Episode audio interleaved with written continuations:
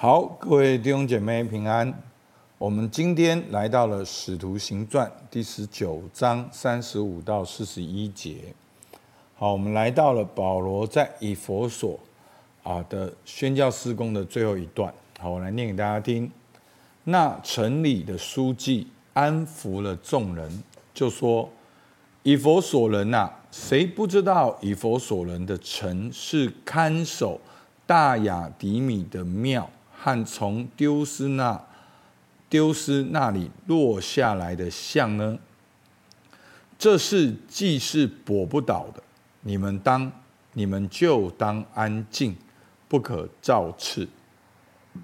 你们把这些人带来，他们并没有偷窃庙中之物，也没有谤讟我们的女神。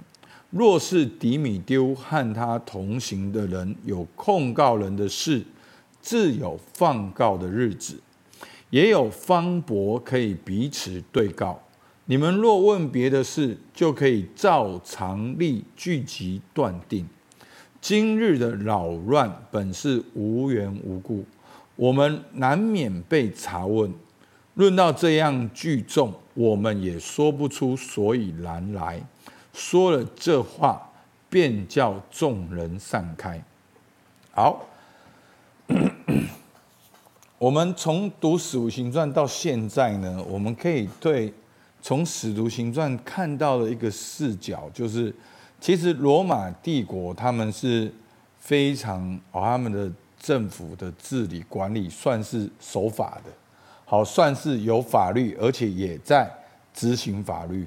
那我有讲过，那有一点是踩到他们的红线，就是要去对抗这个政府，那他们就会全然的镇压。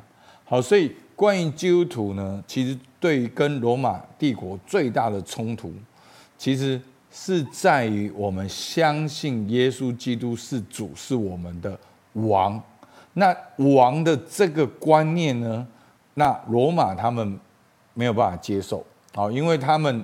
因为要治理百姓，所以他们习惯也把他们的君王凯撒把他们神化。好，所以呢，他们的君王是神，那怎么会有别的神呢？怎么会有你这个小小的殖民地，这个犹太人一群东方人，你们竟然说你们的神才是万王之王、万主之主？那这个只是你们要造反的借口。好，所以这个就需要镇压他们。好。那所以你可以看到，今天这个书记呢，哈，他非常的有智慧。其实最后最后他们会散开呢，哈，就是说十九章第四十节，今日的扰乱本是无缘无故，我们难免被查问。论到这样的聚众，好，所以这样子无缘故一这么多人聚集在这里。那你很难跟政府交代说，哦，你们为什么这么多人在这里？你们是不是要叛乱？好，那他们这样听到，他们也就怕了。好，所以呢，在前面呢，好是这个迪米，这个前面的那个迪米丢的控告，好，保罗污蔑他们的神明，污蔑整个的百姓，好，非常会讲。然后众人就气噗噗的就聚集在这里，要来审判保罗一行人。好，那所以今天的经文呢，就出现了那城里的书记出来安抚了众人。好，按着他们所能够理解的，跟他们沟通说：哎，谁不知道这个神明呢？哦，是怎样怎样从丢失那里落下来呢？就是宙斯，好，他们的神话中的玉皇大帝，好，从那边掉下来的呢。好，然后呢？这事是驳不倒的嘛？好，那这是客观事实嘛？好，他们这是神就是神嘛？不是说你说不是神，他就不是神啊？好，所以呢，这事是驳不倒的。那而且呢，你把你们把他带来，他们也没有偷窃庙中之物。那客观事实呢，也没有谤讟我们的女神。好，保罗没有谤讟任何一个偶像啊。好，保罗只是说。人所所造的不是神，对不对？客观事实是这样。那再来呢？就是简单讲，就是他没有真正的、直接的去谤讟哪一个偶像哪一个神明，也没有毁坏庙中的物啊，对不对？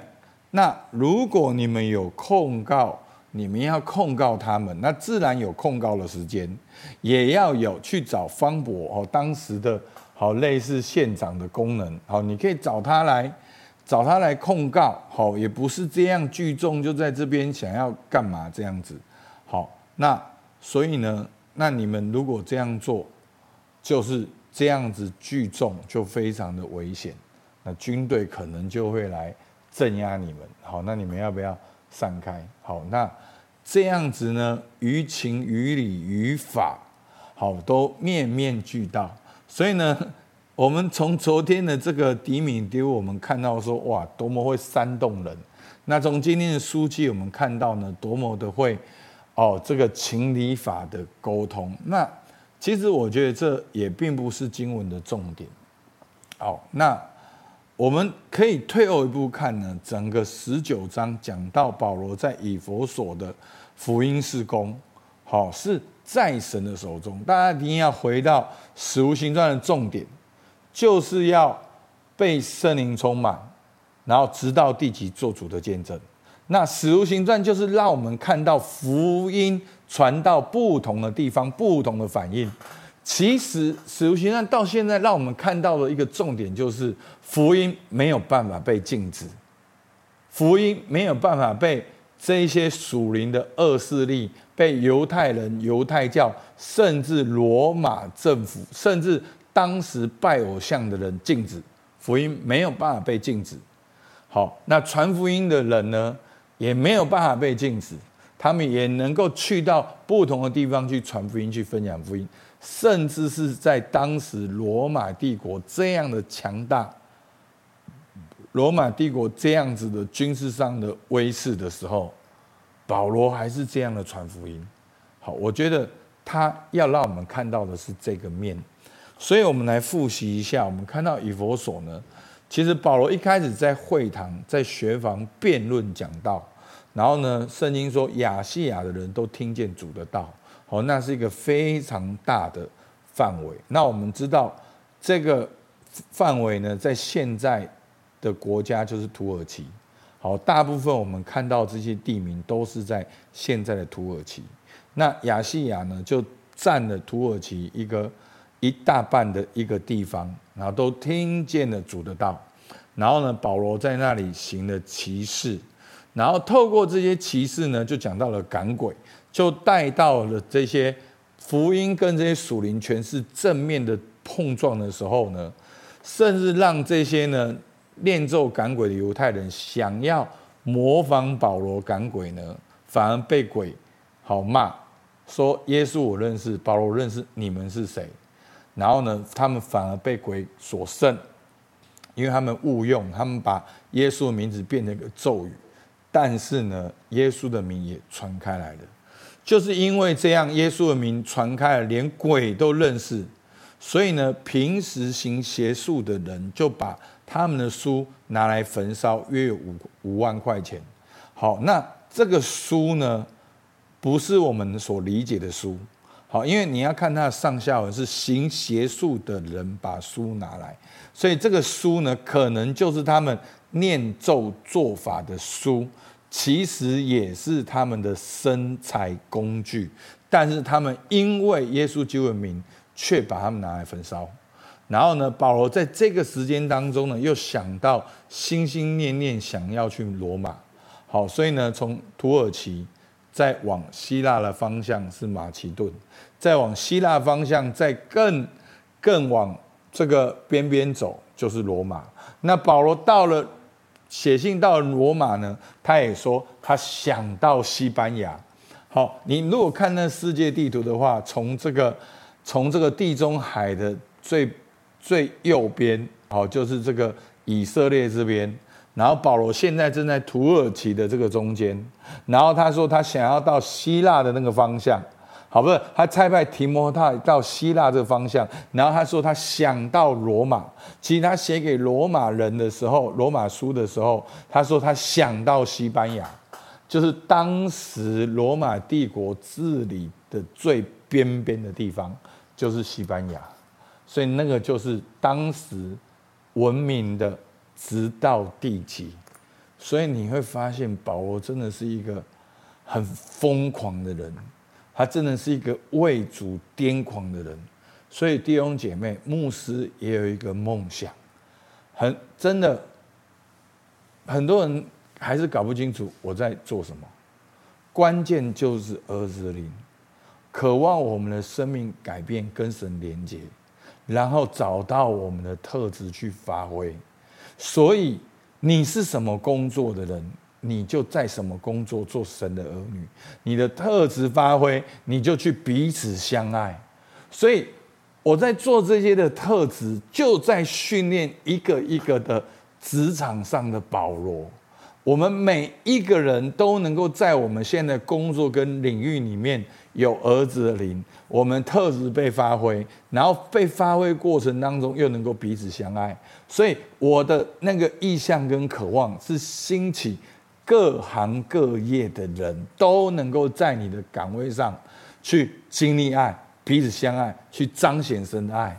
但是这个过程当中，我们已经太习惯宗教，我们习惯。礼拜天来到教会，就把我们所有属灵的事做完，然后礼拜一我们按照自己的方式去过生活。所以牧师这么多年就在挑战这个观念。我要你们把耶稣带到职场，把耶稣带到你的心，再跟着耶稣走到我们的家庭，走到我们职场，甚至我们不只要所谓所谓的那个呃成就，这不是我要的。我要的是大家在每一个行业的领域里面，居首不居尾，居上不居下。你要在你的行业里面立下一个典范，然后去分享福音。那这就是我其中一个意向跟使命，这就是我们特质发挥在做的事情。好，那我们就可以看到保罗在以弗所的工作。其实这样看到给我们的学习呢，最少有三个。第一个最重要的工作就是传福音，所以以至于你要把传福音的时候所遇到一切的问题，把福音的真理讲解清楚。好，所以保罗在会堂、在学坊里面辩论、传讲神国的道。然后呢，我们也可以看到保罗呢，他在那个地区上面有没有很直接跟属灵的权势碰撞？有。呃，但是我们看到保罗奉耶稣的名前进，然后呢，我们也看到保罗跟民众跟政府的势力，其实也不经常是对立的。好，你看保罗下到监狱里面，他还说他是罗马人，对不对？他没有不说，啊，我是我说我是宣教士，没有。他到了那边，他说他是罗马人。好，所以所以弟兄姐妹，你你看到没有？保罗他可以运用他。犹太人、法利赛人的背景去跟犹太会堂传福音，还可以利用他罗马人身份到罗马的疆界里面各处去传福音。保罗可以用他支帐篷的方式来供养他自己，也来供养当时的教会。所以，我们就是要兴起这样的领袖，你能够有儿子的灵去分享福音。你能够探索到你的特质，去发挥你的特质，你不只供应自己，你也能够去供应福音事工，然后你能够在不同的场合里面去彼此相爱。所以，我们基督徒会常常有个观念说：哦，这世界是邪恶的，哦，老板是邪恶的，哦，政府是邪恶的，对不对？嗯，你什么都不用做了，对不对？那有没有看见公司的善意？看见政府的善意，那政府正在做什么？我们可不可以跟政府合作？来，当政府需要，那像之前我们教会就是有做年长者的施工，那政府有在补助之后这些年长者的施工的时候，我们能不能够跟政府合作，也透过这样子年长者的施工去接触社区的百姓？好，所以。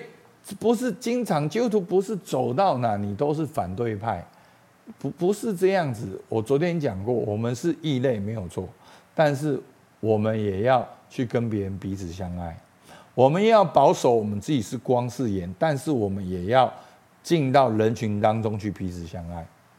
好，这是两个很重要的特性，缺一不可。你不能说哦，通通都彼此相爱，那我没有自己的特性也不行。你也要有自己的特性，也要能够去彼此相爱。好，所以求主帮助我们，给我们智慧。好，那我们这个默想，我们可以自己来看。好，我们一起来祷告。主啊，是的，我们真的看到保罗这样子的充满传福音的负担使命。主啊，求你帮助我们，来催促我们，让儿子的灵觉醒，让我们知道我们应当以天父的事为念。让我们先求神的国和神的义，在这过程当中，主我们跟随你，我们特质也被发挥，我们也能够去彼此相爱。主啊，求你使用我们的恩赐跟才干，因为这原本就是你给我们来彰显你荣耀的。主，我们向你献上感谢，听孩子祷告，奉靠耶稣基督的名，阿门。好，我们到这边，谢谢大家。